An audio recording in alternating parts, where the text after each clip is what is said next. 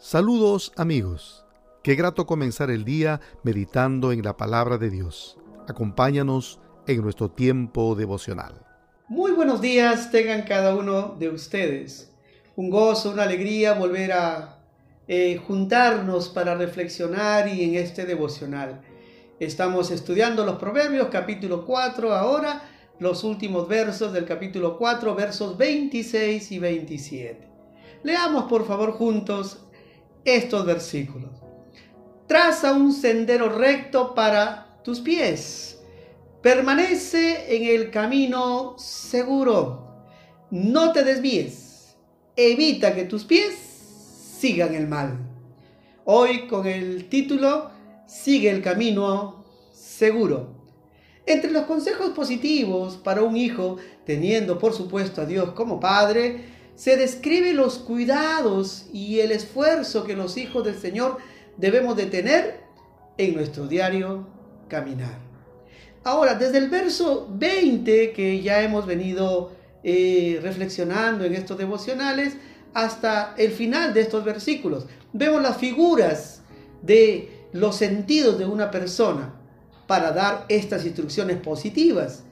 ¿no? el proverbio utiliza las figuras entonces de los sentidos humanos para darnos instrucciones que nos lleven a, una, a un buen caminar, ¿no?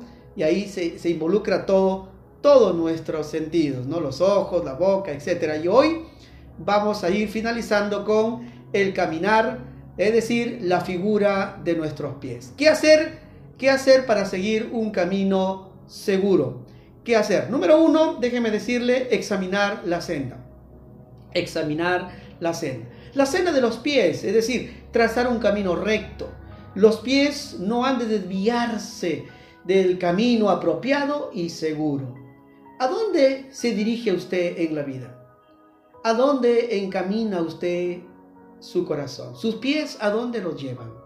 ¿A qué lugares? ¿Qué lugares visita? ¿Son apropiados? ¿Los lugares que usted visita son apropiados. Y cuando hablamos de nuestros pies, el caminar, estamos hablando de nuestros eh, espacios donde uno se desarrolla también. Esos espacios tienen que ver seguramente con la tecnología. ¿Qué espacios visitas a través de la tecnología? ¿Con quién conversas? ¿Qué conversas? ¿Qué son tus conversaciones? Eso es lo que nos indica examinar la senda. Por ello hay que examinarlo todo y retener lo bueno, como bien también lo sabemos que es un principio para nuestra vida. Y esto es una de las prácticas que debemos de asumirlas con gran responsabilidad. Y en segundo lugar, caminar en rectitud, permanecer en el camino seguro. Esa es una determinación que tú y yo debemos asumir, seguir los caminos rectos. Ya Hebreos capítulo 12, verso 13, eh, toma en cuenta también este proverbio y dice, tracen un camino recto para sus pies, a fin de que los débiles y los cojos no caigan, sino que se fortalezcan, se fortalezcan. Es decir, vuestro caminar tiene que ser firme y tan unánime, ¿no? Que eh, debe ir en una dirección correcta y que se establezca esto de una manera dinámica, un camino real, un, trazar, tenemos que trazarlo nosotros, para que con la guía de Dios ese trazar, ese caminar pueda dejar huella, ¿no? Y otros nos sigan, otros puedan tomar en cuenta también el ejemplo que le hemos, que le hemos dado. Entonces hablamos o habla aquí Hebreos de que lo, de lo cojo no es nada más que lo débil, ¿no? Lo que está, eh, lo que es débil. Porque en ese tiempo también eh, algunos eh, indicaban definitivamente que la ley, a través de la ley podían encontrar también la salvación, a través de la ley podían ser santos, ¿no? Y efectivamente eso no le daba ningún resultado, porque la única manera de ser santo es encontrarse con el santo, con el santo de Israel, con Cristo el resucitado. Él nos hace santos. Y nos hace santos porque nos limpia de nuestros pecados, nos lava de nuestros pecados. Y por ello entonces el caminar con rectitud nos permite efectivamente reconocer que somos pecadores y que en Él, al arrepentirnos, Él nos hace santos, nos hace limpios, ¿verdad? Entonces, que no salgamos fuera del camino, errando el camino, perdiendo el camino, terminando mal nuestra carrera. Dios quiere que terminemos bien nuestra carrera cristiana y debemos de terminar bien. Hay un premio al final de la carrera, pero nosotros nos toca correr la carrera. Es una carrera que en nuestro diario vivir debemos despojarnos de pesos y también de pecados. Eso es una de las cosas que nos debe de ayudar a terminar bien y tener el galardón al final. Y antes dice, sea sanado, es decir, el debido ejercicio de sí mismo contribuye a la salud, ¿verdad?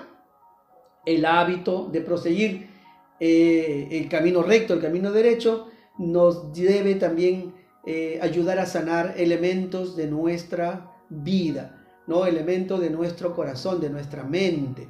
Y eso nos lleva a un caminar diferente. Tenemos un pensamiento diferente, vamos a tener un caminar diferente. Por eso dice, no te desvíes ni a derecha ni a la izquierda. Como bien el salmista también en el Salmo 119, verso 5 dijera, ojalá fuesen ordenados mis caminos a observar tus estatutos. Quiera Dios, ¿no es cierto? Que nuestros caminos sean ordenados por los principios de Dios. Porque estos estatutos, estas leyes, ¿no? Son positivas y permanecen porque tienen valor, no cambian. Y en tercer lugar, apartarse de lo malo. Por supuesto, decisión nuestra también. Apartarse del camino malo. En este caso yo les invito y, no solamente no debemos ser fuertes en ello, sino tenemos que ser radicales, ¿no? Radicales, fuertes sí en los principios de Dios, radicales con el pecado. Y es decir, mantener buenos hábitos y practicar esos buenos hábitos. Quitar un mal hábito quitar obviamente algo que va a estropear nuestro caminar es una de las decisiones que debemos de tomar, ¿no? Es decir, apartarnos del camino malo.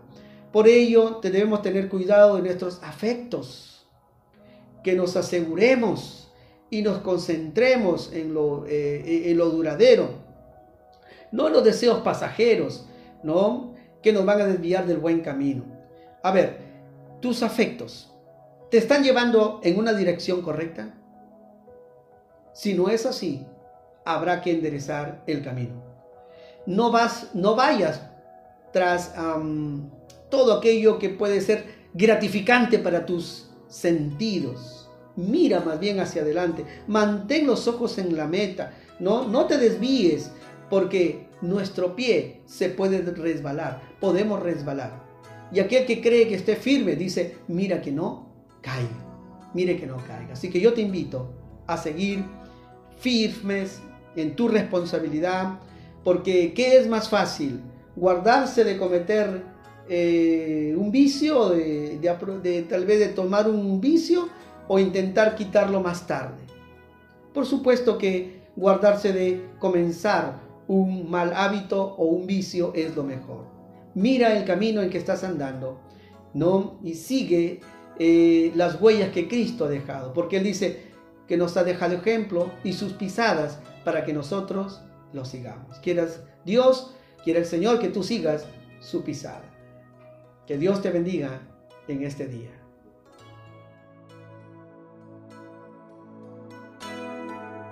Si este mensaje fue de inspiración para ti, dale me gusta y comparte nuestro enlace con tus familiares y amigos.